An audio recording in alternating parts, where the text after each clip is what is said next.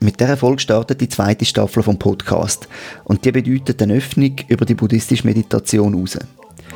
Die wird zwar weiterhin ein Schwerpunkt bleiben, aber ich bin auch interessiert zu lernen und zu entdecken, wie andere Traditionen meditieren.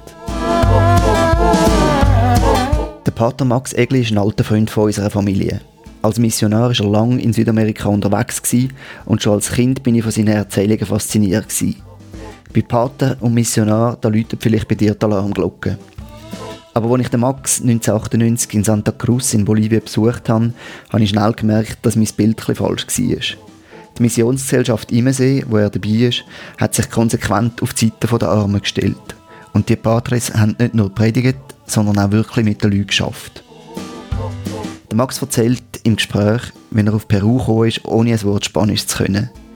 Wenn er dort mit der Befreiungstheologie in Kontakt gekommen ist, wie er nach langer Arbeit an der Küste in abgelegene Anderdörfer gegangen ist, wo er wegen der marxistischen Freiheitskämpfer oder Terroristen mehrfach hat um sein Leben fürchten und schließlich das Land verlassen. Einem Sabbatjahr ist er dann mit Zen in Kontakt gekommen. Und das hat ihn fasziniert. Nach weiteren Einsätzen in Bolivien und Ecuador ist er in die Schweiz zurückgekommen und er erzählt, wie er mit der Weltgemeinschaft für christliche Meditation meditiert, wie die Meditation funktioniert und wie sich sein Bild von Gott durch die Meditation verändert hat.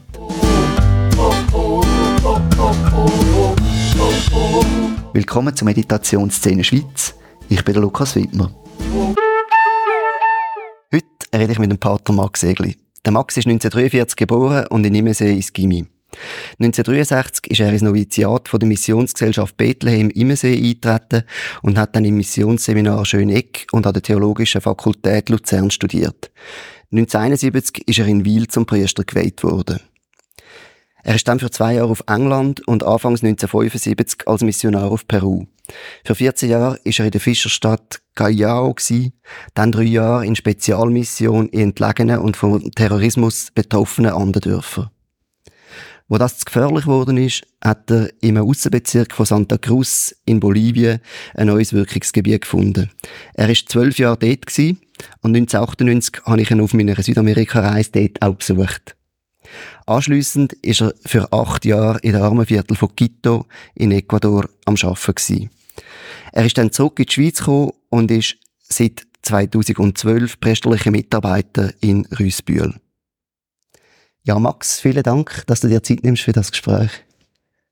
Also es ist erstaunlich, Lukas, dass du so Sachen findest von mir. Es tut mich eben auch irgendwie berühren der Weg, ich bin das nochmal durchgegangen, schon lange nicht mehr so meinen Weg noch gegangen, von Anfang weg bis Schluss und die Kurve und alles, was da oben war, es hat mich schon noch ein bisschen beeindruckt und vielleicht da ein paar Sachen ja. darüber zu sagen. Gern, ja. Du bist 1963 während dem Zweiten Vatikanischen Konzil, wo so eine gewisse Öffnung in der Kirche gebracht hat, in Immersee ins Noviziat eintreten. Ist für dich immer klar gewesen, dass du Pfarrer werden willst? Oder was, was sind deine Beweggründe gewesen? Also gerade da, wo ich eingetreten bin, ist mir eigentlich schon ein bisschen klar gewesen. Vielleicht nicht so selbstverständlich. Es ist ein Weg, der geworden ist. Und das, was du nennst im Vatikanischen Konzil, im Zweiten, ein bisschen wegen drum und wegen der Öffnung und wegen der Befreiung von einem, ich muss jetzt gerade am Anfang sagen, bestimmten Klerikalismus, wo wir nicht mehr gern hatten. Also schon im Gymnasium hat mir das auch ein bisschen gegengewirkt. Aber nachher, wo das eine Öffnung geht, ist äh, ein rechter Teil von unserer Gruppe, wo wir miteinander Matura gemacht haben, in das Noviziat. Und das hat mich gefreut, jetzt gehe ich den Weg der Weg mit einer Missionsgesellschaft und im Seminar. Das ist dann natürlich eine andere Art gewesen, wo wir Gruppierungen auch so können miteinander auf dem Weg sein. Aber ganze Studentengruppen. Mhm. Bist denn du mehr in das Noviziat eintreten, weil es eine Missionsgesellschaft war oder ganz allgemein, weil du Pfarrer werden Oder ist das dort wie vorgespurt, wenn man das macht? Das ist so, weil ich in eine Missionsgesellschaft die haben treten Eigentlich auch ein bisschen weg die Welt raus. Ich habe, also weg, es ist, äh, Eine größere Offenheit, größere Möglichkeiten in verschiedenen Kontinenten äh, sind möglich gewesen, für einen Abend zu machen. Also Afrika, Asien und Lateinamerika. Und das ist schon ein Beweggrund gewesen. Und auch die, äh, das Zusammenleben von jungen Theologen und zusammen studieren. Und dann hat es die neue Form gegeben, mal, man kann bereits in einer Kleingruppe auch ausreisen. Das ist noch etwas Besonderes gewesen. Also ausreisen heisst? In die Mission. Also wir brauchen jetzt den Namen Mission. Der hat dann natürlich noch einen Wandel erfahren. Wir haben dann dort auch noch ein bisschen daran zu arbeiten gehabt. Also in dieser Idee, was ist Mission und was hätte alles zustande gebracht und auch ein bisschen ähm, kaputt gemacht manchmal. Ähm, in der Kritik ist da einiges passiert in dieser Zeit dann. Wenn wir noch beim Pfarrer werden bleiben, dass wir mit 20 ins Noviziat eintreten. Ja. Das ist so die Zeit, wo man irgendwie Freundinnen hat, wo man, ja, so, so Liebe da ist und so. Ist, wie ist denn das für dich gewesen? Es ist ein Weg gewesen, wo äh, eigentlich klar war, der Zelibat, der, der ist äh, nicht so eine enge Art gewesen, ich meine, so eine Verpflichtung für alle, äh, wo den Weg als Priester, als Pater wählen, sondern es hat gerade vom Vatikanischen Konzil eine Öffnung gegeben, auch in dieser Frage. Und ich habe mich noch erinnert, also ich habe mich ganz klar erinnert, der Regens von Luzern, wo wir noch äh, hatten, wo wir dann angefangen haben, zu Luzern zu studieren, von unserem Seminar, Schönickus, die letzten zwei Jahre von meinem Theologiestudium. Der Regens ist verantwortlich für alle Studierenden, auch spirituell, auch in den Fächern. Und der hat ganz klar gesagt, also, es geht noch zwei, drei Jahre und dann wird das frei sein. Wer will, Zölibat, und wer nicht will, soll heiraten. Der Lebensstand wird nicht mehr mit dem Priestertum so eng verbunden sein. Also, das haben wir eigentlich auch so unterstützt, ganze Bewegungen. Aber wenn man das heutzutage sagt, das ist jetzt in einer ganz anderen Geschichte wieder zurück, sieht man das wieder. Und dann ist es ja schon ein bisschen anders gekommen, oder? Also es ist dann eben, die, die Öffnung ist nicht gekommen. Nein, die ist nicht gekommen und andere Öffnungen sind dann auch nicht gekommen. Also theologisch gesehen äh, hat einiges nicht so funktioniert. Das ist äh, ein ähm, ja, was, was ist ein Missionar denn? Der soll dort gehen, gehen den Glauben verkünden. So. Aber äh, wir haben da ganz andere Aspekte in dieser Öffnung noch gesehen. Und auch andere Arten von Glaubensverkündigung und Kirche, Wertung, Kirche sein, also Gemeindewertung oder Gemeinde unterstützen.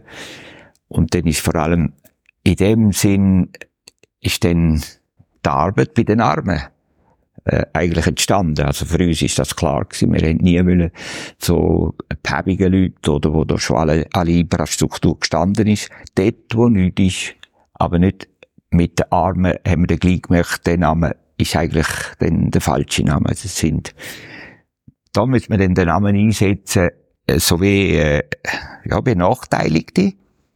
Und jemand hat die benachteiligt. Darum passt der besser. Äh, statt arm. Das sind manchmal sehr reichhaltig reiche Menschen innerlich und ihr, ihren Wert, ähm, ihrem Wertempfinden und ihrer Zukunft, was sie kann und ihres, ihres Entstehen im Leben mit ihren Familien. Mhm. Ja. Also das hat mir Freude gemacht und, und das haben wir auch so können anpacken. Und das hast du aber schon gesehen und erlebt, bevor du zum Priester gewählt worden bist. Also sind ja noch zwischen dem Eintritt ins Noviziat im 63 und der Priesterweihe im 71 sind ja noch ein paar Jahre dazwischen gewesen. Also das heisst, du hättest immer noch einen Rückzieher machen wenn du hättest wählen. Dort bist du ja noch nicht in der Mission als Missionar im Ausland gewesen. Ja, also nicht so in dem Sinne ein Rückzieher. Nach dem Noviziat habe ich zeitliche Versprechen abgeleitet für die Missionsgesellschaft Bethlehem in Nimmersee. Mhm. Und vor, vor der Priesterweihe ist es eigentlich ein ewiges Versprechen fürs Leben. Mhm. Jetzt, jetzt gilt's ernst. Und, und da sage ich gehorsam wie meinen Oberen. Und da, da ich da Gehorsam auch so gehen, wie sie mir den Weg äh, ein bisschen vordenken. Und äh, auch die Armut, die Einfachheit, ist auch äh, ein Versprechen gewesen. In anderen Orten sagt man, ähm, das Gelübde, bei sind es Versprechen gewesen, in, in dieser Gesellschaft. Und, und dass man dann dabei bleibt, das äh, ist für mich klar gewesen. Und für meine äh, Kollegen auch. Und du hast es jetzt schon ein bisschen angetönt, also Missionar, da verbindet man ja häufig so ein, ein Bild eben von diesen Pfarrer, die da irgendwo auf die Südhalbkugel gehen und dann denen gehen sagen, wo Gott hockt und was man zu tun hat und zu machen hat. Ich habe jetzt auch im Vorfeld von dem Gespräch mich nochmal ein bisschen mit der Missionsgesellschaft Immersee auseinandergesetzt. Und ich habe wirklich so den Eindruck gewonnen, also ja, der Glauben ist ein wichtiger Teil gewesen, aber auf eine Art ist es auch Entwicklungshilfe gewesen, was ihr gemacht habt. Ähm, kannst du vielleicht noch ein sagen, was das, der Gedanke hinter der Missionsgesellschaft war in dieser Zeit, auch wo du dabei bist? Ja. Der, in Afrika, da war äh, vielleicht eine andere Situation gewesen. Zuerst wollte ich mal auf Afrika gehen, äh, Rhodesien, jetzt Zimbabwe.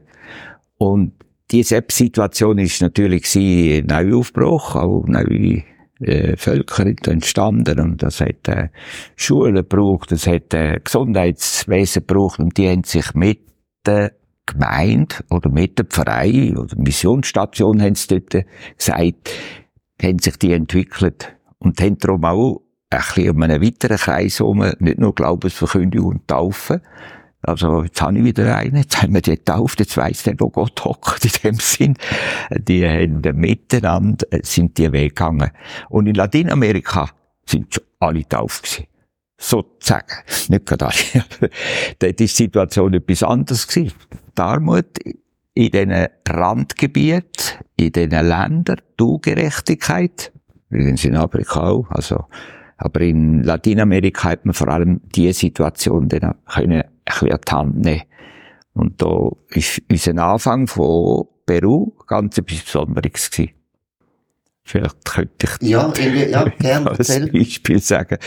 Wir sind offen darüber. Wir sind das vierte, zwei, ein Ehepaar, ein Laie-Ehepaar, mit einem Priester, Kollegen von mir, sind wir das vierte auf Peru. Wir haben niemanden kennt, aber wir haben gewusst, da werden wir zuerst schauen, was treffen wir an. Bischof hat gesagt, wir sollen kommen, dann mit ihm besprechen und wir möchten aber alle Bewegungen, die auf, dem, auf dieser Art arbeiten, kennenlernen. Und zwar mit der Sprache zusammen, Spanisch. Und nachher ist das ein bisschen länger gegangen, weil, ja, mindestens ein halbes Jahr, wo wir dann gemerkt haben, da hat es Methodisten, mit denen haben wir auch ein bisschen äh, Vorbereitung gehabt, noch in der Basel-Mission, Ausreisekurs. Und da hat es andere Arten von Arbeiten mit den Menschen in den Pfarreien, ganz traditionell konservativ. Und da hat es derige, die sind ganz am Rand. Aber der Rand ist nicht nur geografisch gewesen. Also in der Stadt, auf dem Land. Und dort haben wir gewusst, entdeckt, da arbeitet jemand auf der Befreiungstheologie. Und der Gustavo Gutierrez, der haben wir ja die Hause schon ein bisschen studiert, das ist der Vater von der Befreiungstheologie, ähm, den haben wir dann kennenlernen und die grosse Bewegung, die ist wirklich sehr gross gewesen. Also, weitläufig, auch Menschen, die, die da in Verbindung sind, Priester, Nonnen und äh, kleine äh, kirchliche Gemeinschaften. Wo wir uns so ein bisschen gemolden haben, ist sofort einer gekommen, ein Priester, ein Begleiter, ein Spiritual, und das ist der, der Alvarez Calderón. Und der ist zu uns in eine, in eine ganz einfache Krutzli Wohnung gekommen. Also wir haben ganz, ganz übertrieben äh, einfach äh, gelebt. Im Hafen von Callao da hat's äh, von Fisch und Fischmehl gestunken und da hat's äh, Gebiet gehabt, wo, ja, es ist gefährlich gewesen dort, äh, auch wegen äh, Element von Drogen und so, nicht so gut einfach das Leben dort hat eigentlich niemand in so einer Situation gelebt. Aber das war der Anfang, den wir gemacht haben. Und der kommt zu uns. Und dann äh, haben wir gedacht, oh, jetzt sagt er uns, wo wir mitmachen können. Kannst du noch ein Wort zu ihm sagen, wer das ist, dass man es einordnen kann? Der Alvarez Calderón, das ist der Kollege von Gustavo Gutierrez. Jorge Alvarez Calderón. Also ein sehr äh, ein wichtiger auch, ja, wir sagen dem Begleiter oder äh, von der Befreiungstheologie Priester, Diözesanpriester. Und der, das ist schon ein besonderer Mensch für uns. Durch alle die Jahre dann. Und der kommt hier, sitzt ab und sagt er, was wollt ihr da? Hm. Also, ist stark für uns. Ja, mal schauen, was, was geht. Darum haben wir dich wollen fragen, was, was können wir? Und, äh, ja, was, was ist da, wenn wir als junge Priester daher können, was wäre die, die beste Arbeit? Wir wissen noch nicht viel. Und dann hat er gesagt, es gibt drei Sorten. Die eine Sorte, die ist konservativ. Ich könnte das vergleichen wie, wenn man einen Griff von, das ist Benzin, wo, wo die Auto herfahren. Äh, Zapfsäule. Ja. Und die gehen dort her und holen ihre Sache und zahlen und gehen wieder.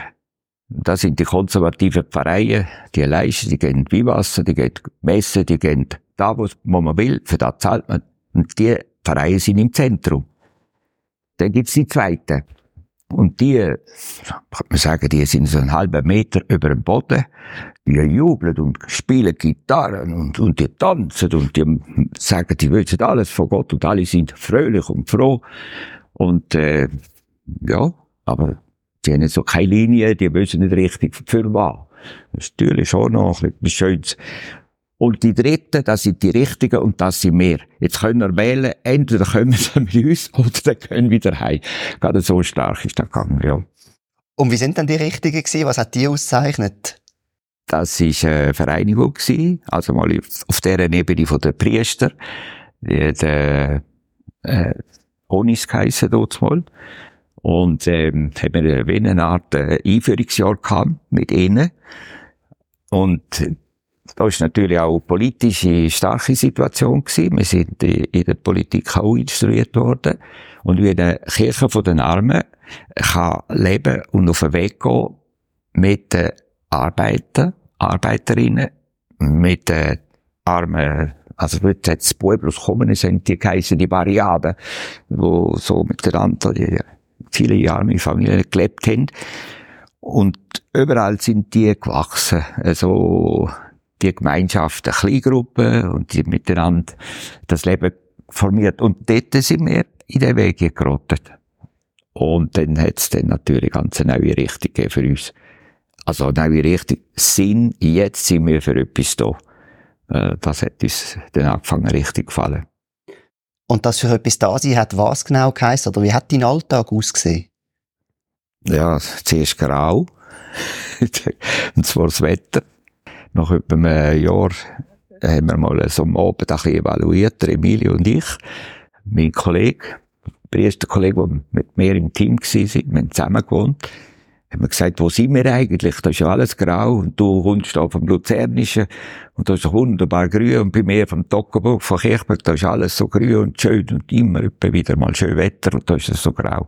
Drei Monate ist Sonne und das andere so neblig. Und dann tut sich die Sonne geht zu und dann sieht man ins Meer raus. Und das andere ist immer gleich. Und was ist echt das? Und uns gefällt's da. Und es hat uns sehr gefallen.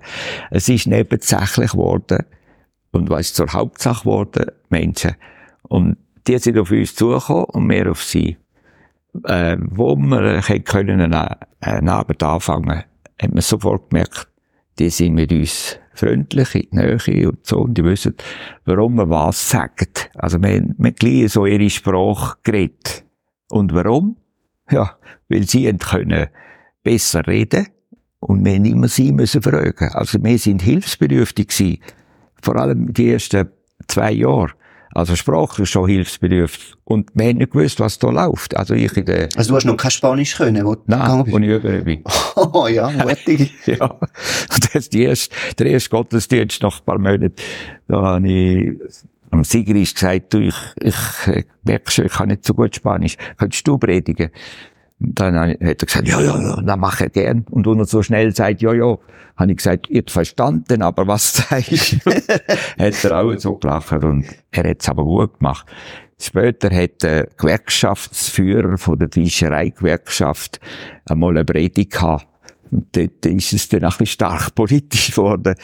Und weil die Fischer, Fischerei, äh, Gewerkschaft hat zum Streik aufgerührt und dann gerufen. Und da sind also manchmal tausend Fischer im Streik gewesen und bei uns die ganze Pfarrei. Also die neue Pfarrei, die ich hätte sollen leiten und der hat dann gesagt, du musst keine Angst haben. Wir tun dich beschützen. Heisst du beschützen, ich muss auch im Bischofsgrad stehen. Und der ist ein bisschen eher gegen Befreiungstheologie gewesen. Und das können wir dann besprechen miteinander. Und dann habe ich ihnen gesagt, komm, den nehmen wir doch ins Boot hier. Und dann reden wir mit dem Bischof. Und der hat ein gutes Herz, aber ist total auf einer anderen Seite. Und das ist sehr gut gewesen. Dann hat der Bischof zu ihnen gesagt, sobald einer von euch gefangen nehmt, die sind dann nach zwei Monaten sind die schon gefangen gewesen, die Gewerkschaftsführer, den hole ich euch raus. Ja, der Bischof hat da nicht können. Er hat dann einiges gelernt, dort mal. Aber das war so ein Einstieg mit, äh, äh, Familien von den Fischer, Fischer Siedlung dort, Ciudad Pescador und den, dieser Gewerkschaft. Und das ist ein guter Anfang für, für mein, mein Leben hier in Lateinamerika. Aber du bist dort angekommen und dann hat es dort quasi eine Pfarrei schon gegeben.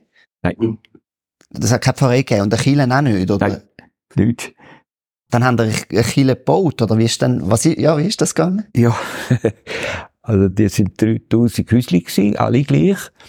Und es ist es, äh, von der Verein, äh, von der Fischereifirma ist die Häusli gebaut worden. Und ganz, ganz einfach. Und jedes Häusli ist für einen angestellten Fischer gewesen. 3000. Und die haben alle zu dieser zukünftigen Pfarrei gehört. Und aus dem ist natürlich das Zeug gewachsen und mehr und die Familie hat sich vergrößert.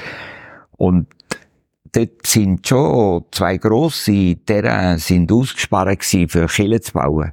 Und dort hat man auch etwas gebaut, Gemeinschaftsräume und so. Aber bis das so weit war, haben wir einen freien Aussen Tischli her, ähm, äh, Beleuchtungsmasten, Strassenbeleuchtung, weil ich auch ein bisschen elektrisch Verständnis hatte, bin ich mir dort durchgeklettert und habe dort äh, die Sicherungen rausgenommen und dort angesetzt. Dann haben wir auch Licht gehabt.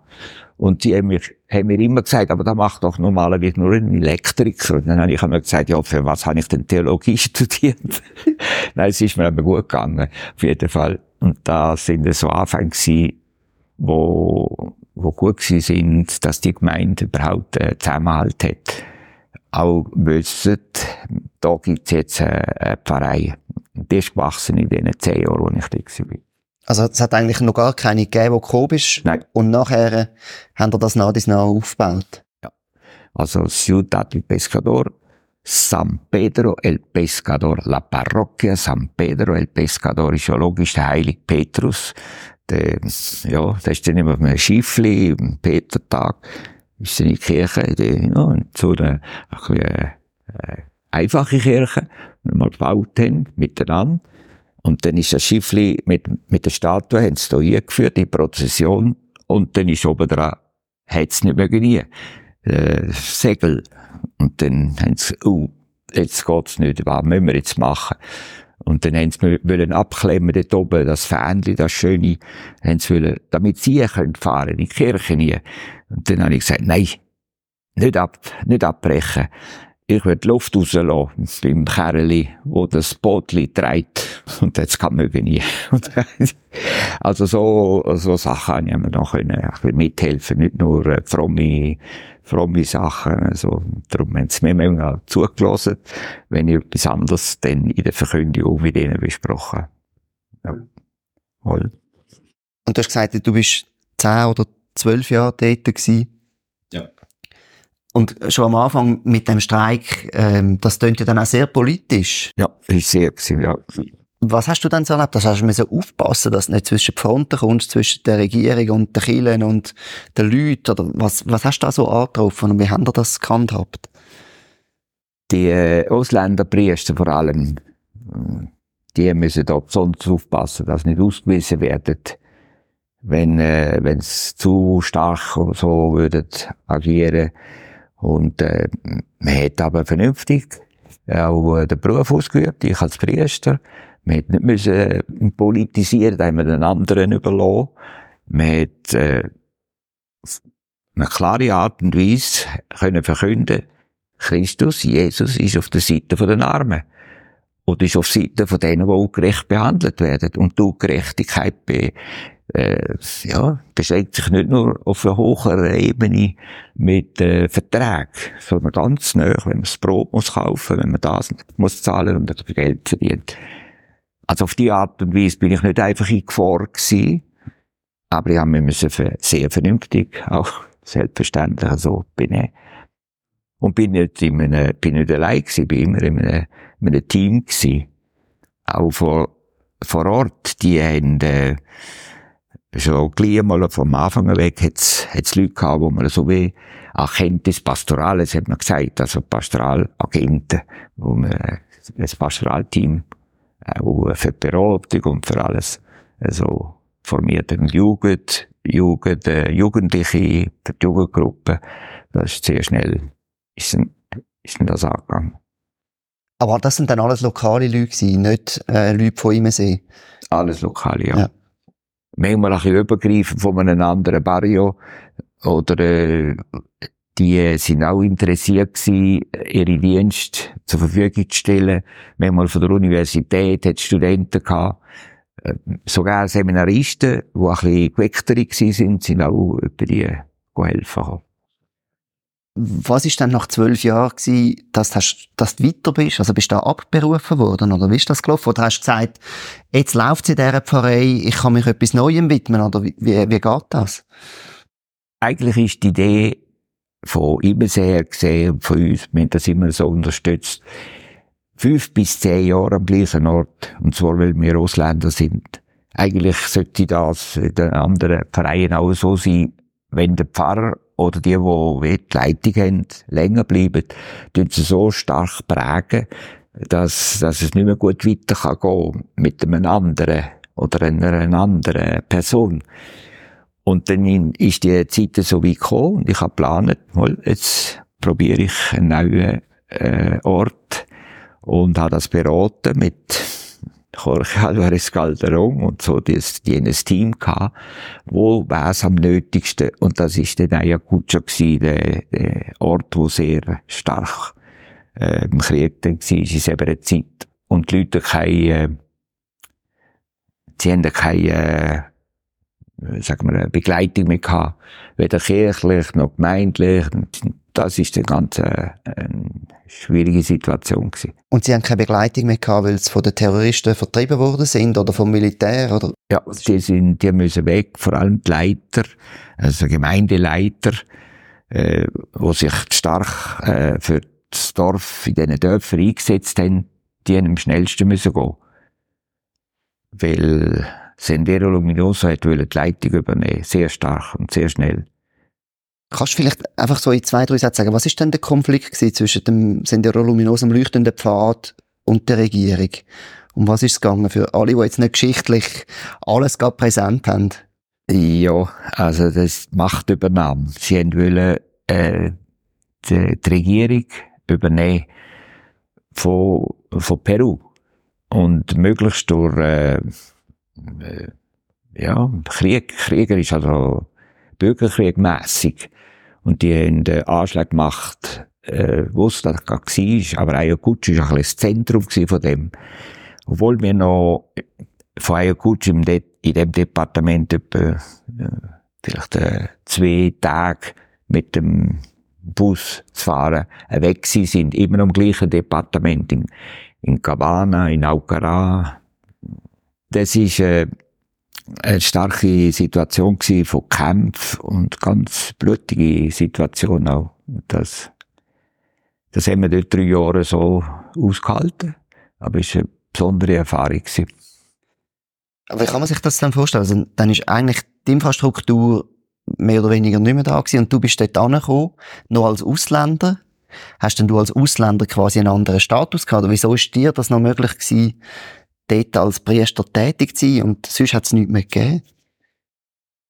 Also, äh, es wäre nicht möglich gewesen, wenn es nicht vorher gewesen wäre, bevor Sendero Gatitas in den Teil von dem Land gekommen wäre. Dort war noch wie Frieden in dem, in dem Teil. Ja. Und ich war vorher auch dort oben gewesen, mal so in einem Durchlauf, in einem Grossteam mit, äh, äh, Schwestern und so. Habe ich gemerkt, aha, das ist das Gebiet. Und da hat etwa fünf Vereine von früher, wo niemand ist. Also, wo früher gelaufen sind, noch, organisiert sind. Und da könnte ich einen Dienst tun. Aber mit einem Team. Und bin dann auch wieder, wir sind etwa die Sechste gegangen, dorthin. Ein bisschen vom Ort selber, zwei Personen. Und dann kleine Schwestern vom de Foucault und kleine Brüder. Die haben zwar wollen dann gehen und dann noch eine Person eben, Tester, die ist dann mit uns, mit dem Team gewesen, sind wir dort durch. Aber dann ist es dann anders geworden, wieder das wir entdeckt haben. Also, schwierig. Wir sind dann gleich in Konflikt gekommen. Dann wir müssen flüchen, wieder zurück, wieder flüchen, zurück. schauen, wenn es wieder ruhig wird und aber durch das, dass wir geblieben sind, hat es ein besonderes Verhältnis gegeben mit, äh, mit der Bevölkerung dort. Ich meine, ohne jetzt da gross zu reden, dass dort Ausländer können leben hätte denen so wie Hoffnung gegeben, bevor sie uns nehmen, nehmen sie die. Also das ist jetzt ein bisschen grob gesagt. Und darum tun wir sie auch beschützen. Das wäre jetzt wieder also, und das ist so gegangen, dass sowohl Sendero Luminoso hat's Befreundete gehabt von uns, die uns beschützt haben. Wo wir da gemerkt haben, haben wir gesagt, mal, wir dürfen es noch ein bisschen, äh, ein bisschen aushalten.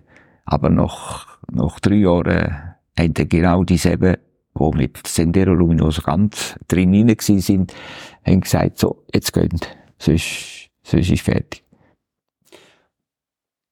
Und was hat das Sendero Luminoso gegen die Strukturen gehabt oder gegen die kirchlichen Angebote, die ihr gegeben habt? Haben sie Angst gehabt, dass sie ihr seid ausländische Spion, oder? Ah, nein, das ist eine marxistisch-kommunistische äh, extreme äh, Partei gewesen, wo die eigentlich als Hintergrund hatten. Und da gibt's keine Kirche, äh, der Glaube Gott, das ist nicht, nicht ihre Ansicht. Und und da ist das Volk verdummen und da muss möglichst schnell weg. Aber sie haben dann nicht so schnell können vorgehen, weil die Leute sind so stark verbunden gewesen. Also vor allem im Land, in ihrer Kultur, denen sie auch müssen vorsichtiger sein. Und haben uns verboten, zum Beispiel für den Frieden zu predigen. Das wäre ja gegen den Krieg, gegen ihren Krieg. Wir nicht können, hätten nicht dürfen sagen, der Friede des Herrn sei mit euch wir hätten nicht können, in dem Sinn, also ich, wenn ich hätte müssen predigen, hätte ich nicht sollen so reden. Aber äh, je nachdem habe ich dann geschaut, wenn ich um die komme, komme ich so. Ähm. So sind wir etwa dreimal vor ein Volksgericht gekommen von, von diesen äh, Gruppierungen. Die sind dann in, in das Dorf gekommen und haben uns haben uns wollen weghaben, also auch physisch äh, dreimal. Also eben ein Volksgericht hat beim Sendero Luminoso durchaus können heissen, dass das Schützungskommando hinter dem Haus steht, oder? Ja, sie selber, sie würden uns, ja, ja. Ja, das ist so gewesen. Dann ist jetzt mal eine ganz besondere Art. Vielleicht könnt ihr mal ein Beispiel erzählen, wenn es noch gerade Zeit hat. Ja, ja. Also, das stärkste vielleicht vor allem ist in einer Anhöhe oben von über 4000, äh, ein Dorf St. Anna. Und dort, äh, haben wir übernachtet. Wir wir haben dort äh, einen Sinn gehabt mit denen auch taufen und so, ist alles vorbereitet gewesen. Und, und die sind wirklich äh, so vom, äh, von der Küste weg oder von Lima oder vom, vom gesellschaftlichen Leben in ihrem eigenen Leben, aber in einem ganz besonderen kulturellen Zusammenhang so reichhaltig und so selbstständig. Und dann haben wir dort können übernachten. Und es war unter Null. Gewesen. Und morgen früh haben wir müssen raus. Also mit, mit Maschinengewehr raus. Und gemerkt, oh, jetzt, jetzt brennt's.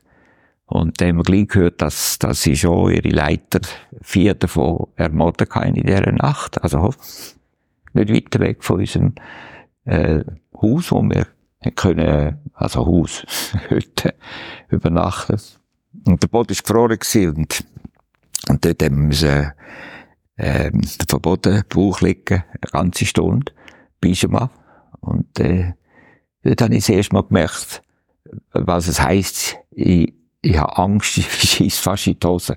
Also, ich hätte es fast nicht mehr können behalten dass, dass einem die Angst in die Hose geht. Also, so stark.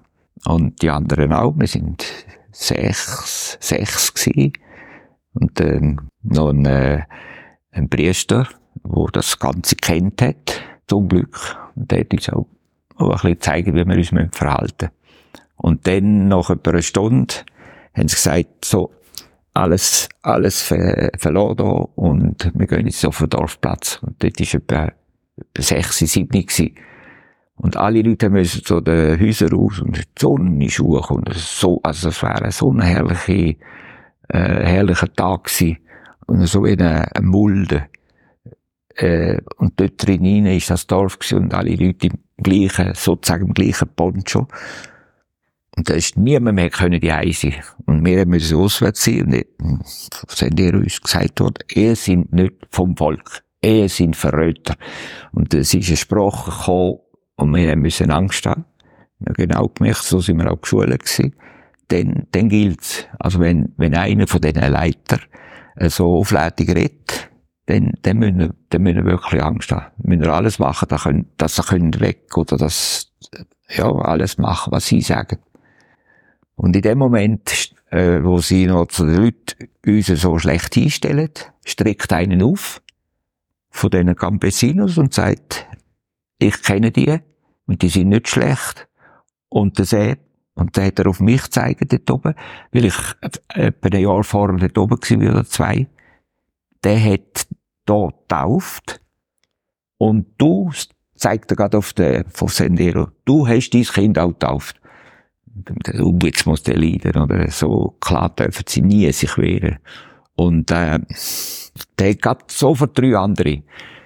Und der, der können sie ihre Sprache übernehmen, wenn wir schon Protagonisten sind. Der hat aber gesagt auf Spanisch Pro Progonistas oder so, jetzt nicht richtig tönt. Die armen Menschen, jetzt müssen die leiden wegen uns, oder? Und die hat sich eingesetzt und darum haben wir können frei weglaufen. Und dann wir müssen unser Zeug abgeben, alle Ausweis und alles, und dann sind wir, äh, sind wir da abgelaufen. Also das das ist sehr stark gewesen. Und, äh, ja, so ist dann noch zweimal gewesen, bis wir dann haben müssen ganz weg. Also zweimal sind dann noch andere Zeiten gekommen, dann wäre es klar gewesen. Also jetzt, auch auf dem Weg oder wo irgendwo auf einem Hinterhalt. Ja, ja, das sind Geschichten, gell. wenn du so krasse Erlebnisse hast, also wenn du sagst, dreimal sind da irgendwie hm, so vor Volksgericht gewesen oder ja. wirklich in Lebensgefahr, was für eine Rolle hat denn da dein Glaube gespielt in dem? Also, ist das, hat das der Glaube verstärkt? Oder hast du da zum Teil dann auch angefangen zu zweifeln? Oder, oder ist der Glaube in dem Moment irgendwie gerade das Letzte, was noch relevant ist? Nein, der ist, der ist eher gestärkt worden. Also, wir haben ja nicht die Theologie gehabt, wo wir sagen, also ich, ich gehe zu Gott, wenn mir etwas fehlt. Oder jetzt, äh, gehen wir von Lima bis auf Aukara. Und der Busfahrer, der ist ja so, äh, der sauft dazwischen die wieder, ist am Steuer und dann schläft er fast ein und, und da ist so viel gefahren, bis in die Höhe, lieber Gott, tu uns beschützen, tu dort vielleicht noch die Rädchen machen oder so. Für, wir haben nicht die, das Gottes Verständnis gehabt. Klar haben wir uns Gott äh, einfach immer entgegengegeben. Äh, wir sind jetzt mit diesen Menschen und wir schauen, wo es geht. Aber äh, nicht, dass jetzt, wir können jetzt dort anzapfen mit einer Fürbitte. Also, wir können uns äh, in eine geistige, geistliche, spirituelle Verbindung mit Gott so können wir schon die guten Gedanken, die Kraft können wir schon abholen. Aber nicht, dass jetzt vor dem Steuerrad würde ich so ein bisschen renken oder so, das schon nicht. Und darum ähm, haben wir schon sehr viele solche Situationen gespürt, da ist der Geist Gottes dahinter, also da ist, da ist Gott näher. Halt im Leiden, im äh, Weiterkommen, im äh, Miteinander und und es ist schon ganz eine andere Welt dort oben mit diesen Campesinos, auch ihre Art von, von Umlaufen, von mit den Schöpfen, mit den Esel, mit den, mit den Feldern. Das ist eine andere Kraft. Und die haben wir schon auch mitmachen Und das hat den Glauben gestärkt. Wir haben auch nicht müssen erzählen, dass das, was Sie jetzt glauben, so, äh, so direkt, direkte Bezüge, gib mir jetzt doch, äh, Gnade, äh, lieber Gott, ich brauche jetzt das, mein Bieli haut überhaupt nicht, jetzt muss ich doch äh, die Ziegel machen und das Häusli bauen oder jetzt irgend so Sachen oder das äh, haben wir schon in denen nicht jetzt einfach gesagt, das ist nicht richtig, sondern wir sind mit denen zusammen gewesen und haben geholfen. Und äh, so ähm, ja hat das irgendwie ein, äh, ein gemeinsame ein gemeinsamer Glaube gegeben also wo man dann eben Zeit hat, Zeit hat zum Nachdenken. Und was denkt man denn? Weil das andere ist auch da. Und wenn man... Das andere? Äh, die Schwere und wo, wo einem Zeit nimmt, zum ruhig werden. Äh, aber man hat dort viel, viel Zeit gehabt. Zeit hat zum Nachdenken. Das ist eigentlich eine schöne Überleitung zum Thema Meditation. Du hast gesagt, du meditierst auch und so habe ich dich angefragt für das Interview. Ich weiß aber nicht, wann du angefangen hast meditieren. Ja. Ist das äh, eigentlich meditieren erst später. Äh, so zehn Meditationen habe ich äh, längere Zeit praktiziert, geleitet, äh, geleitet bekommen. Also ich habe selber nicht geleitet. Und das hat mir Ruhe gegeben, es hat mir ein Zentrum gegeben. Es war nicht einfach für mich, und das war so der Anfang. Gewesen. Und das war aber später gewesen als, ja, als ja, ja. Südamerika? Oder schon in Südamerika? In Südamerika. Im Sabbatjahr. ein ganzes Jahr weg. Fast, fast ein Jahr weg. Dort war das. Gewesen. Und dann, von dort weg, was ist jetzt das? Dann auf Bolivien und dann auf, auf Ecuador. Darum ist es so mit drin. Also eigentlich nach der Ande bist du also nach diesen einschneidenden Erlebnissen hast du ein Sabbatjahr gemacht, bevor du auf Bolivien gekommen bist? Ich muss jetzt gerade nochmal überlegen. Jawohl, jawohl. Aber dann sind wir eigentlich schön im Zeitplan von deiner Biografie. Dann kommt jetzt Meditation drin. Dann hast du dort in einem, in einem Sabbatjahr hast, hast Szene entdeckt. Ja, also entdeckt, ich habe das äh, im Seminar auch studiert, aber wir haben nicht das praktiziert. Äh, in dem Sinn entdeckt. Es war wie ein Angebot äh, von der ich glaube, das haben äh, die Jesuiten dort äh, organisiert in der Zebraschule. Und er organisiert, das heisst, die Räumlichkeiten zur Verfügung gestellt und da kommt äh, äh, ja, zehn Meditationsleiterin und die, die wollen, die können dort mitmachen. Das ist eine bestimmte Zeit. Da jetzt haben wir etwa vier, fünf gehabt. Bin ich auch gegangen. Das ist so der erste Eindruck. Ja.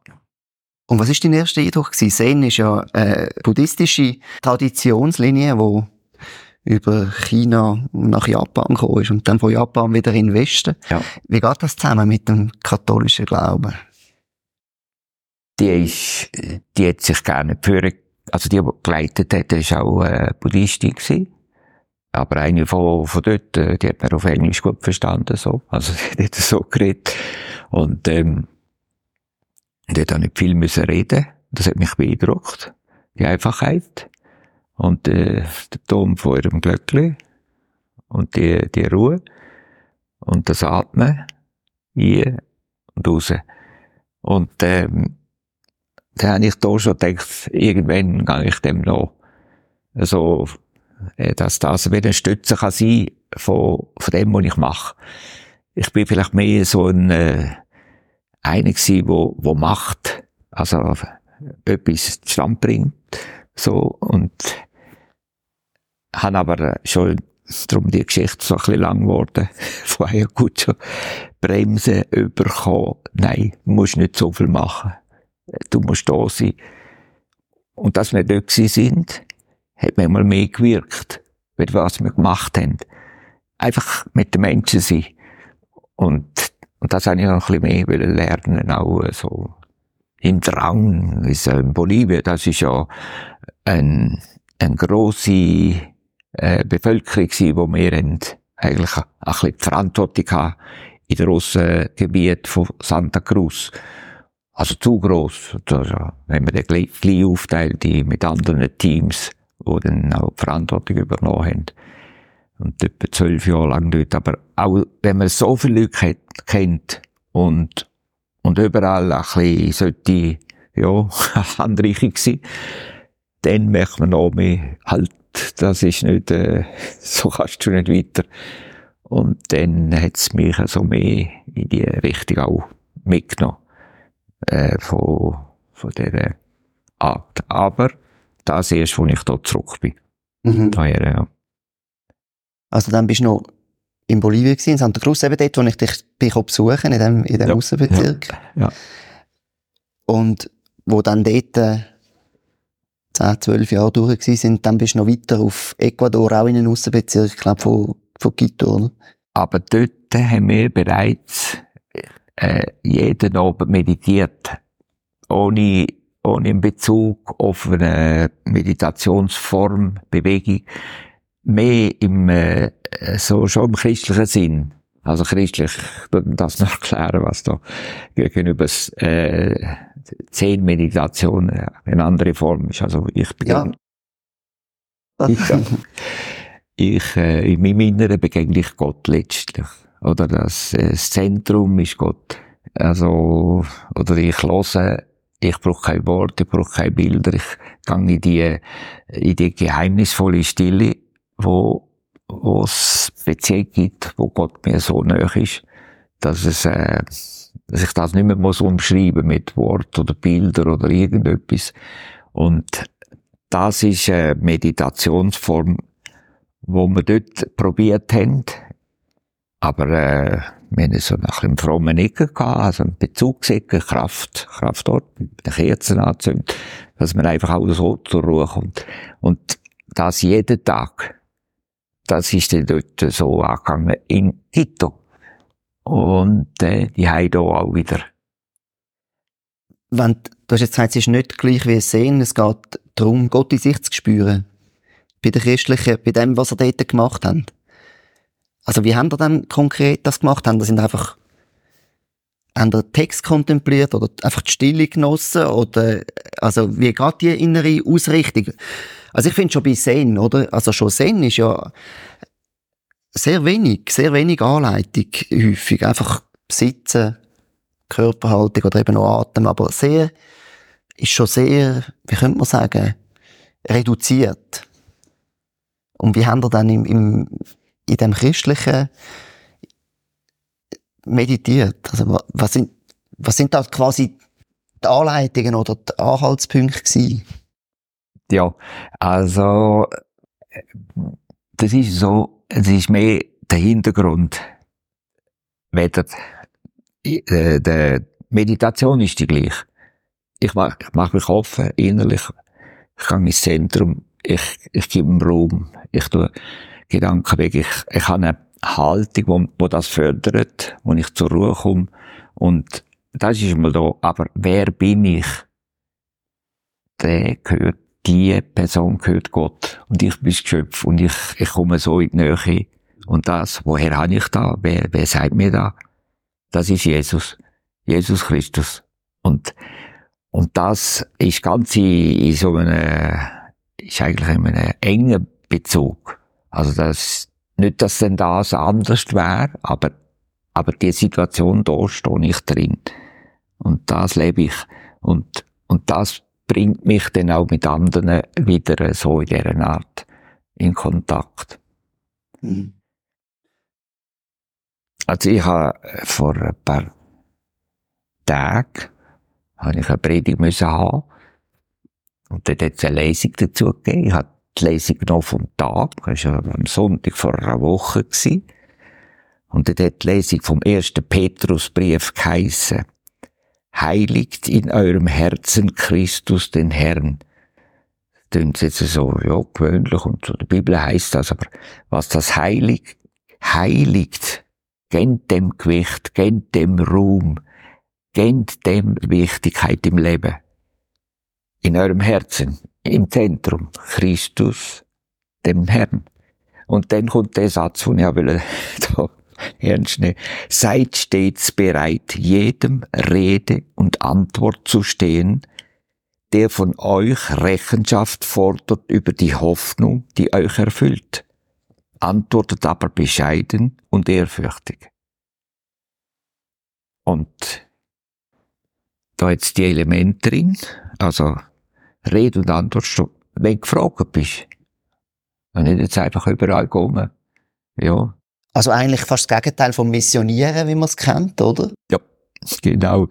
Darum sage ich, das ist dann, ich bin da, ich bin mit dir, auch wenn ich Sachen mache, aber nicht, ich bin nicht besser, wenn du oder, oder gescheiter oder, äh, sondern ich, ich weiss etwa das oder jenes, oder die Luft rauslassen beim Kerli vom, vom Schiff, dass ich Kirche nicht geht, das ist aber jetzt noch ein schlechtes Beispiel, aber ich bin da, äh, vielleicht haben wir das hier noch nicht so richtig in dem Sinn verbunden, aber es ist, es ist das.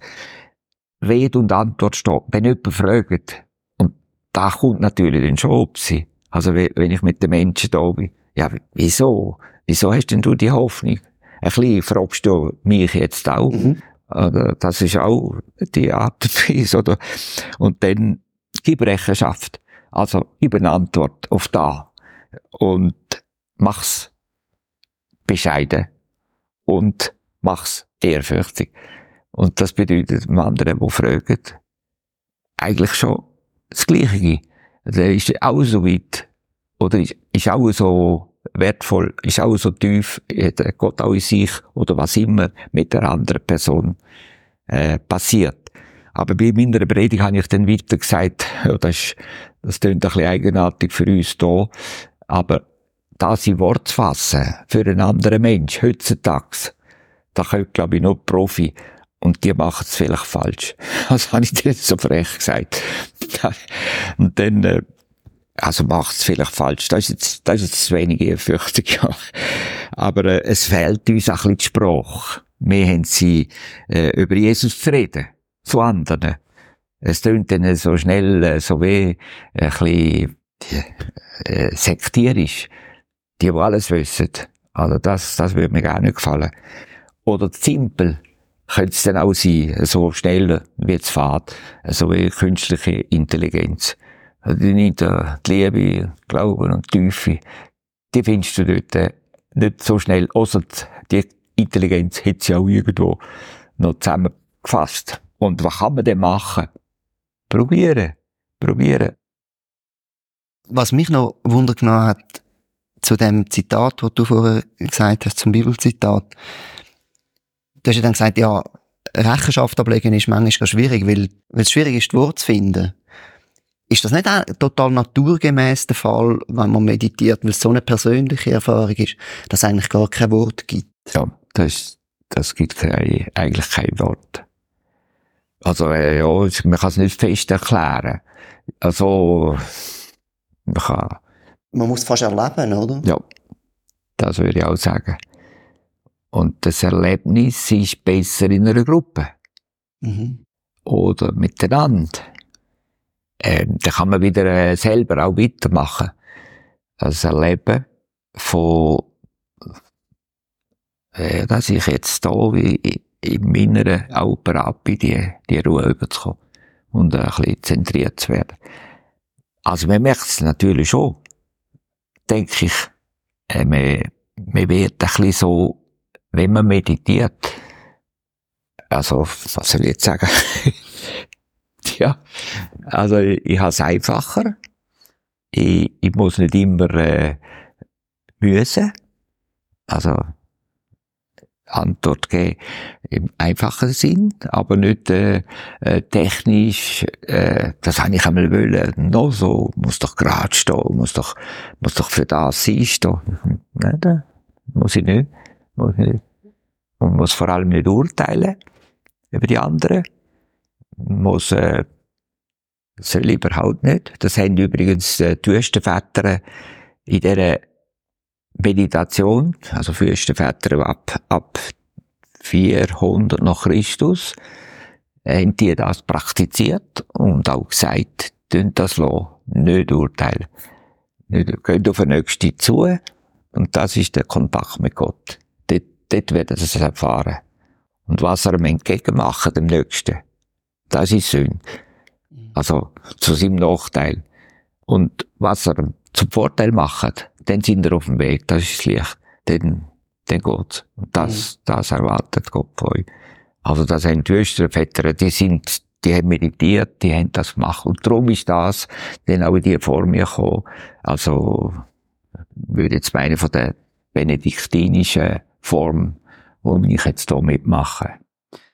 Bevor wir zu der kommen, vielleicht doch noch, aber in der katholischen Kirche ist es ja dann doch über lange Zeit eigentlich sehr marginal behandelt worden. Also meine, so die Mystiker, die Grossen, die sind ja doch immer so fast mit einem Bein auf dem Scheiterhaufen gestanden, oder? Also, meine, der Franz von Assisi, wichtiger Heiliger in, der katholischen Kirche geworden, aber von seinen Anhängern haben es dann ein paar, äh, die haben auf dem Scheiterhaufen geändert, weil sie irgendwie gefunden haben, ja, das ist jetzt Animismus oder weiß auch nicht was, jetzt sehen sie Gott in allem, also so ist es dann doch nicht. Da ist die Kirche dann zum Teil wieder recht eingefahren. Dass man jetzt in der katholischen Kirche wieder meditiert, ist denn das jetzt eine neue Entwicklung oder eine sehr neue Entwicklung? Oder ist es einfach wirklich so am Rand gewesen vorher, oder wie? Also, äh, seit dem äh, Konzil ist sicher die Öffnung da. Da hat jetzt niemand äh, das Problem bei den Katholiken. Ja äh, Zehnmeditation und Katholik sein. Also Zehnmeditation zu machen. Also niemand, ja. Es hat Gibt immer ein paar, aber ja. Ja, ja. Und auch kirchliche, enge Amtsträger auch so, die wären dann ein bisschen alarmiert. Und das ist ja beim John Main auch passiert. Hast du vielleicht noch gelesen, 1980 umeinander, als er zurückgekommen ist von Asien und äh, merkt hat mal, das ist die Form, wo er braucht, wo er macht. Und er hat mit dem Mönch auch meditiert. Und dann haben sie ihm das abgestellt in, in England, in, Rom, in London. Und dann hat er gesagt, jetzt schauen mal. Und gehen wir zurück auf die Kirchenväter. Was ist dort passiert in der, man sagt dem, die konstantinische äh, Wende, wo dann plötzlich äh, das Christentum zur Weltreligion, also römisch, ist ist man gut dran, wenn man Christ ist. Wenn die anderen meinen, du sagst Christ, dann bist du gut dran. Und von dort weg, das ist schon, in wenigen Jahren ist das passiert. Von dort weg ist es nicht mehr schlimm gewesen. Hat man nicht mehr müssen etwas befürchten. Vorher war Christenverfolgung gewesen. Also ist es eigentlich, mit nichts mehr müssen dazu tun, um Christ zu sein. Und so kann es ja nicht sein. Haben dann eine ganze Gruppe gemerkt und sind in die Wüste raus. In Ägypten, in Syrien. Und die, das ist so, kann man sagen, man sagt es auch so, wie ein Laboratorium vom Heiligen Geist. Wie kommt jetzt die Kirche vorwärts? Also, das Reich Gottes, mhm. äh, so wie es eigentlich Jesus hat wollen. Und das haben die probiert zu machen. Und das ist noch in alle die, ähm, Gemeinschaften eingegangen, wo man sagt, die haben dann nachher gelitten. Von denen, wo sie, wo sich gesagt haben, nein, Kirchen sind mehr, wir sind Amtskirchen und mehr befehlen oder so. Oder was du sagst, die, die den Scheiterhaufen anzünden. Also, ja, wenn man denen sagt Kirche, wer sind denn die anderen? Mhm. Aber die heutige Zeit, die, die leiden natürlich auch unter dem, unter dem Last, unter dieser Last von der Geschichte und, und was man heute sollte ernst nehmen und auch, auch zurückkommen auf, auf die Botschaft von Jesus und, und es auch richtig macht. Also, wenn man das ernst nimmt, dann merkt man schon noch einiges. Also, es hat einer gesagt, es ist schon ein, Riesen, das ist gar nicht ein Fremdler gewesen, es ist schon ein Riesenglück, dass wir auf dem Fundament von Jesus können, das Zeug überlegen. Und zwar heute. Mhm. Die anderen würden sagen, oh, das stört, glaube ich, ein bisschen. Am besten redest nicht von Jesus. Viel besser Buddha. Oder viel besser Allah. Noch nicht von Jesus. Also jetzt gerade so, das gibt's ja auch da. Und der hat gesagt, also wir haben den, jetzt, jetzt dann auch erklärt, wieso. Es ist bodenständig, es ist zwischen den Menschen, es ist zum Greifen nach, es tut nicht, es tut einem nicht irgendwie verführen. Du musst dran. Dann weisst du, wieso dass du da bist.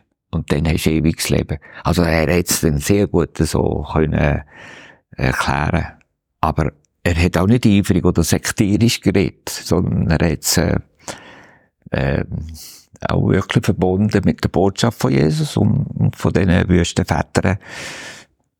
Also Väter in der Wüste, nicht, nicht Wüstenväter und, und Mütter hat es dann auch ganze Zellen gehabt, die man jetzt lange auch nicht wollen entdecken ähm, hat er das so übergebracht. Du hast vorher den John Main erwähnt, wo der, die Art Meditation so ein bisschen man könnte sagen, begründet hat, oder wenigstens Gemeinschaft begründet hat, in dieser Art zu meditieren. Ähm, World Community of Christian Meditation, WCCM. Und er hat eben eine, eine Meditationstechnik, die so auf die, was sehr ähnlich ist wie das, was die Wüstenväter gemacht haben, oder? In der Ostkirche hat sich das ja zum Teil, glaube ich, auch noch ein bisschen erhalten, so mit dem, mit dem Herzgebet. Also es gibt schon Traditionslinien, die eigentlich ja, durchgegangen ja, ja, sind. Ja, ja. Ähm, ja, kannst du vielleicht sagen, wie du zu dem gekommen bist und wie, wie das funktioniert, die Meditation? Also, ich habe gewusst davon, ich habe es auch probiert, ein klein zu bauen, das zweite, das dritte. Aber wo es dann so richtig eine starke Kurve geht, das war beim Bruder Klaus gewesen. Mit dem Jans Franz Xaver. Dort war ein Kurs ausgeschrieben, gewesen, Betaniahaus. Und da ist ein Studienkollege von mir, äh, der tiefe Psychologe. Und er ist aber leider gestorben vor, vor einem Jahr jetzt im Wald schon wieder. Ein Mensch, äh, ja, man hat langsam gemerkt, was alles ihm, in, in seinem Herz liegt und, und was macht er? Der ist eingeladen gewesen, genau von dieser Bewegung, von dieser Meditation Welt Meditationsbewegung, christliche, um äh, den Bruder Klaus sein Gebet, seine Meditation zu erklären. Und da haben die geleitet und er ist so wie der, der Mitleiter gewesen. Dann habe ich langsam entdeckt, also der hat jetzt eine Weite. Und äh, auch so Güte äh, hat er gehabt. Da hat er doch so äh, Scheinig von Zürich und hat gesagt, nein, das, wir haben doch nicht so. Und bei unserer Gruppe in Zürich haben wir sie so und so. Und dann ist nie auf Ball gekommen. Langsam und hat das also wirklich so überbrochen. Und das, die, die drei Tage, die haben wir sie so gegeben. Jetzt, jetzt tue ich das richtig. Also im Meer ihnen auch, äh, so. Kultivieren. Kultivieren. Und dann bin ich auch auf Monte Oliveto. Und dort sind die, äh, Silent Retreat von, von dieser Gruppierung, von dieser Bewegung. Und dort konnte ich mitmachen. Zweimal. Und das ist eine intensive ganze Woche. Und dann, wie sieht so eine, so eine Woche aus, oder ein Tag in so einer Woche? Also, zusammenzählt tut man etwa zwei Stunden, also eine halbe Stunde mehr, tut man eine halbe Stunde. Das ist das erste nach dem Aufstehen und so wach werden. Und dann gibt's äh, so wie eine Morgen schnaufen, Verross oder im Hof oder so. Aber alles im Silenzium. Das waren 30, 40 Leute. Gewesen. Ganz einfach, einfache Zimmer, in einem schönen Gebiet, Siena, ein bisschen weiter im Süden. Und dort, äh, äh, wird dann zum Morgen gegessen. Nein, wieder eine halbe Stunde. Aber bis eben eine halbe Stunde kommt voraus ein Vortrag äh, vom Lorenz Freeman, Das ist der jetzige John Wayne, könnte man sagen. Also der Leiter von deren Organisation. Ja. Also ein, ein ganz ein tiefer Mensch. Benediktiner, oder? Ist er? Ja. Ja. Und, und dann äh, sind am Vormittag sind so Einzelgespräche oder Einzel, man kann in die Natur raus. Und ich glaube, es war noch ein Vortrag, ein längerer von ihm selber. Und dann Yoga es auch gegeben, am Nachmittag. Und so nochmal je eine halbe Stunde noch zweimal. Und ein Gottesdienst jeden Tag eine äh, Eucharistie. Und das haben wir dann zusammen gemacht mit den Benediktiner. Aber die Benediktiner, die, über vier, fünf Novizen gehabt, die sind also ganz an einem anderen Ort gestanden, jetzt in der, in der Ausrichtung. Und die Gemeinschaft mit denen, das ist so etwas Schönes gewesen. Also, dass man da gespürt hat, das macht doch nicht, wenn jetzt der, äh, so ein Maisgewand angeht und der Abt und da mit diesen Kerzen rumläuft. Aber plötzlich hat man gemerkt, wir sind offen mit diesen Menschen. Und sie haben das auch gemerkt. Und sie haben uns gern gehabt. Und wir sie. Und Waldos getroffen und so. Also, die, die Situation hat mir Eindruck gemacht auch. Und hat mir dann da auch ein bisschen geholfen, da muss ich jetzt nicht sagen, das ist richtig oder die Art von, von Gottesdienst oder wenn sie so ist oder so, da kann ich grosszügiger sein, sagen wir es mal so. Mhm. Das hat mir dort ein bisschen geholfen. Und die Meditation funktioniert nochmal ein bisschen anders als Zehn, oder? Ja. Kannst du vielleicht kurz beschreiben, wie die funktioniert? Also, ich habe da gerade das Beispiel, wir haben nämlich am, am Donnerstag Auffahrtstag und und am Auffahrtstag haben wir den ganzen Tag äh, so eine Meditations äh, Zusammenkunft gehabt.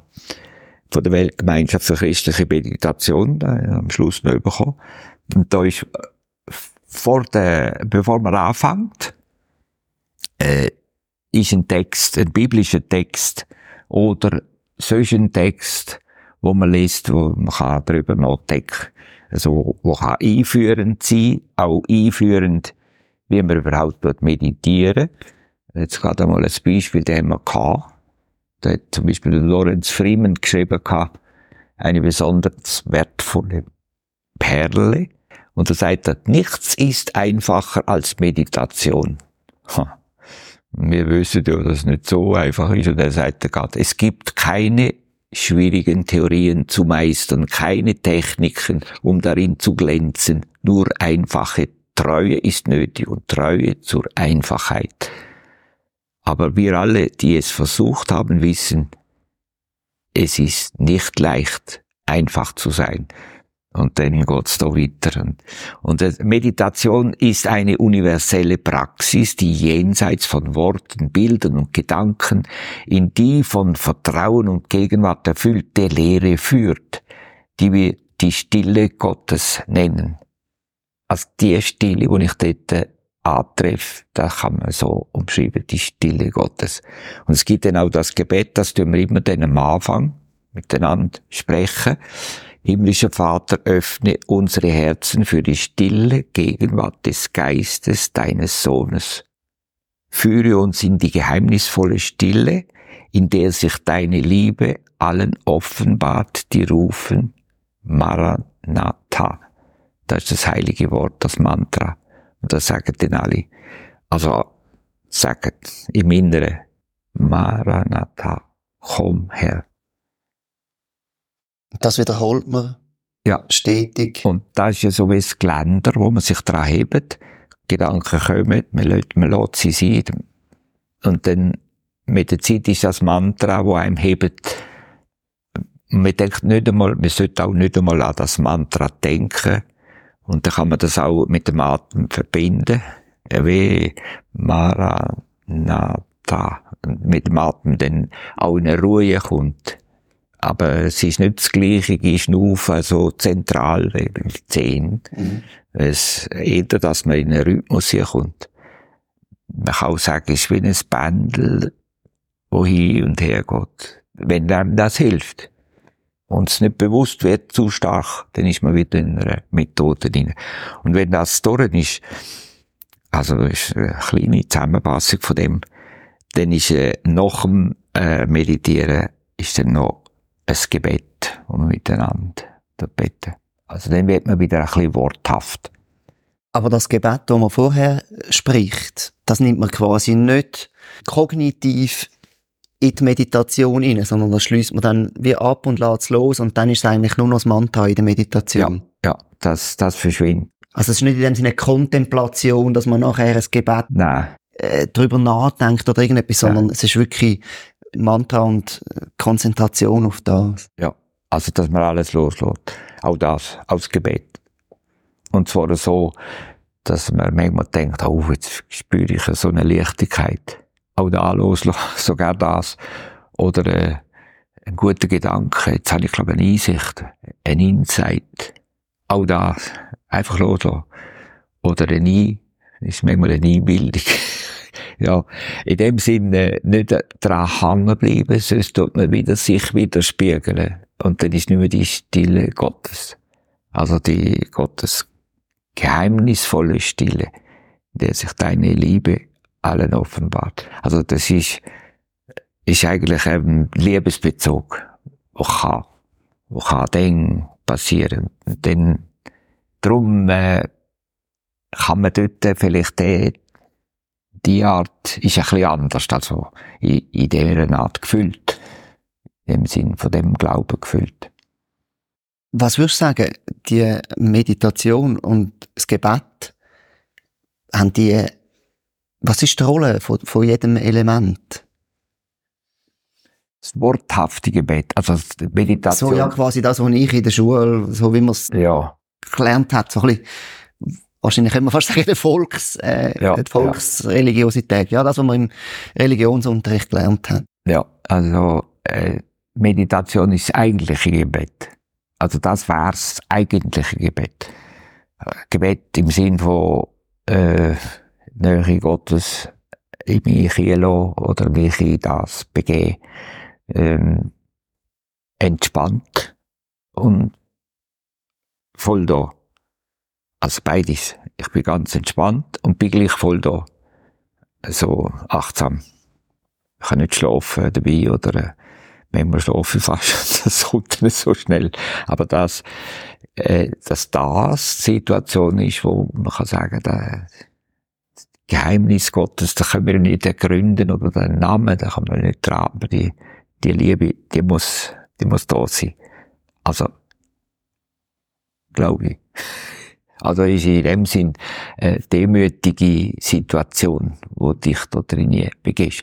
Was ist jetzt worthafte Gebet? Das ist alles möglich. Also alles, ich meine, alle Formen. Im grossen Respekt, wenn ich, wenn ich das Vaterunser bete, oder wenn ich äh, es gegen uns sagst und das wiederholen und der Rosenkranz zu beten, dann ist das eine Melodie, wo, wo mich erfüllen kann. Ich denke vielleicht gar nicht mehr daran, was ich sage, aber ich bin in einer Atmosphäre inne. Warum? Ja, ist eine ganze Geschichte in mir rein, die kann vibrieren. Und das Gebet ist nicht immer dann das Beste, wenn, wenn ich es ganz klar im Herrgott kann sagen, hast du es echt gehört? Oder hast du es, oder hast du mir jetzt immer noch nicht gehört? Dann sag es dann nochmal. Manchmal sage ich den Leuten, du, du glaubst wohl, dass der Herrgott dich nicht hört, nicht gehört, dann fehlt es vielleicht am Glauben, dann schmunzeln sie so. Ja, aber du betest ja auch. Beten wir doch zusammen. So, im Sinn von, hm, die, alle die Formen, die sollen einen Platz haben. Oder wenn, wenn wir im Gottesdienst Gott dort loben, das ist das Schönste. Und vor allem ist es schön, Gott loben im schönen Wetter. Also, kommt da dazu, respektive, wenn ich gut aufgelegt bin, ist es noch einfacher, Gott zu loben. Aber wenn es mir dann schlecht geht, dann ist es so schwierig, Gott zu loben. Aber kommt, wir tun doch jetzt Gott loben. Also, das ist doch ein, ein, ähm, besonders schöner Moment, wo ich das kann spüren und weitergeben. Und andere auch. Also für andere. Also das, die Taufe, die ich heute Mittag hatte, das kann man so trainieren, da hat der, der Vater von dem Kind ist so ergriffen gewesen von seiner Emilia. Äh, und das hat immer geklatscht. Und wenn es nicht geklatscht hat, hat es brüllt. Und das hat aber, ja, gesagt, das mache ich im Fall nicht. Und Und dann hat er Fürbitte. Und ich habe bei der Vorbereitung, ich habe Mutter, Vater und Götti und Gott und gesagt, könnt beten. Einfach so, wie ihr wollt. Und dann hat er ein bisschen ausgeholt, der Vater. Und, dann, und hat im Emilia das Leben versprochen. Ich gebe dir mein Leben. Du wirst sehen und so. Und am Schluss haben wir zusammen gedankt, was der Vater nicht alles gesagt hätte. Und dann hat er mir nachher gesagt, habe ich es recht gesagt. Du musst das Gebet einfach wieder einmal beten. Einfach für dich wieder einmal weitergehen. Es wird sich ändern. Es wird sich der Emilia angleichen. Mensch, Mensch, ja, das sind doch auch für mich sind das äh, erfüllende Momente. Mhm. Und das ist jetzt gerade heute Mittag wieder gewesen, äh, so etwas kann erleben, die Taufe hat, hat ja seinen Ablauf. Aber wenn dann die Taufe fertig ist und das Wasser ist abgefallen, dann läutet das Glöckchen. Äh, Taufglöckchen läutet. Dann sage ich, lasst mal alle, lasst mal alle. Das ist der Ton für die Emilia. Alle wissen, ja, wenigstens ein paar, jetzt ist die Emilia getauft worden. Ja, ist das so?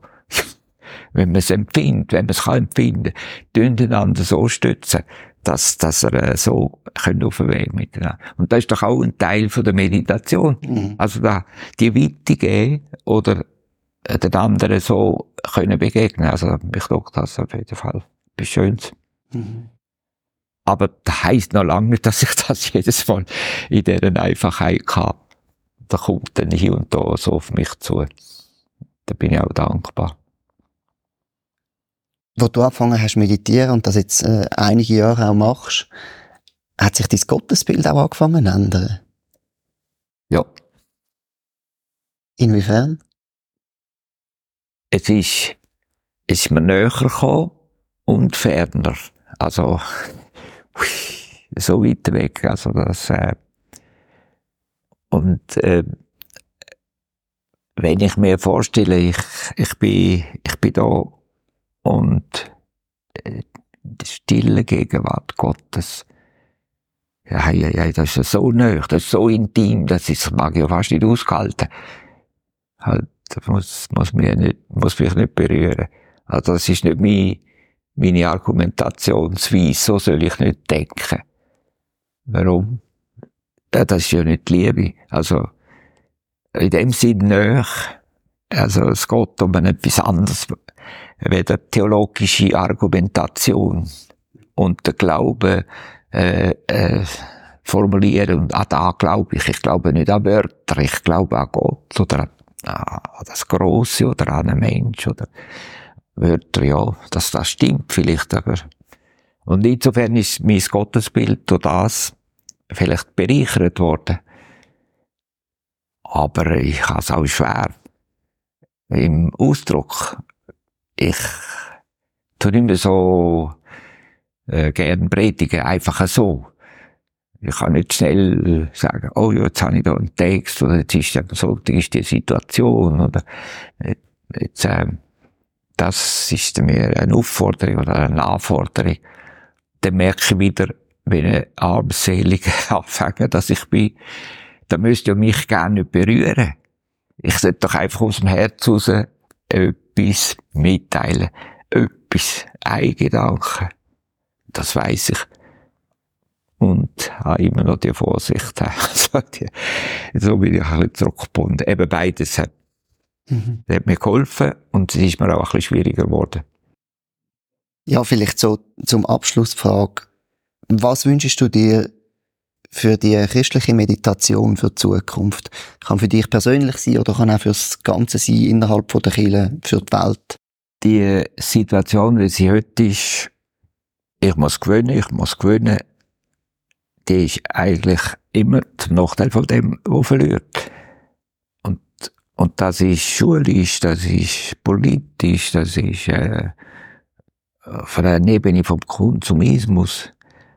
Und das wird so äh, stark, äh, ist das da. Und ich möchte schon, dass das gekehrt wird. Ich brauche nicht zu gewinnen. Wenn schon, dann müssen beide Seiten gewinnen. Ich bin für da, da dass mein nächste, meine nächste Person gewöhnt, dass ich da bin. Und umgekehrt.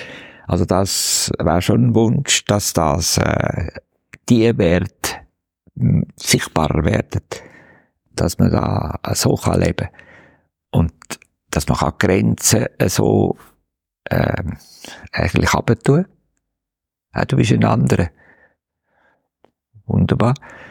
Also, schön, dass jemand anders da ist und einander akzeptiert und nicht zum der andere ausnützen oder so. Also mal, mal da. Und dann denke ich immer, das ist eine grosse Freiheit, wenn man das entdeckt. Und das dürfte der andere auch spüren, dass er ganz frei wird. Meditation macht uns frei. Also, ganz, ganz, wir sind immer eingebunden in Begrenztheiten und ich habe auch noch Begrenztheit gesundheitlich und im Alter zu entbrechen. Aber die innere Freiheit, dass man die darf spüren, das, das wünsche ich mir auch. Mir persönlich immer mehr auch noch und anderen Menschen, denen ich begegne. Max, ich danke dir ganz herzlich, dass du Zeit genommen hast für das Gespräch. danke dir, dass du gekommen bist und dass du mich hast können überzeugen Ja, zuerst gerne nicht so wollen. ja, aber jetzt ist, jetzt ist es schön mit dir da zu reden. Danke dir. Danke vielmals. Das war Meditationsszene Schweiz, ein Podcast von Lukas Wittmer.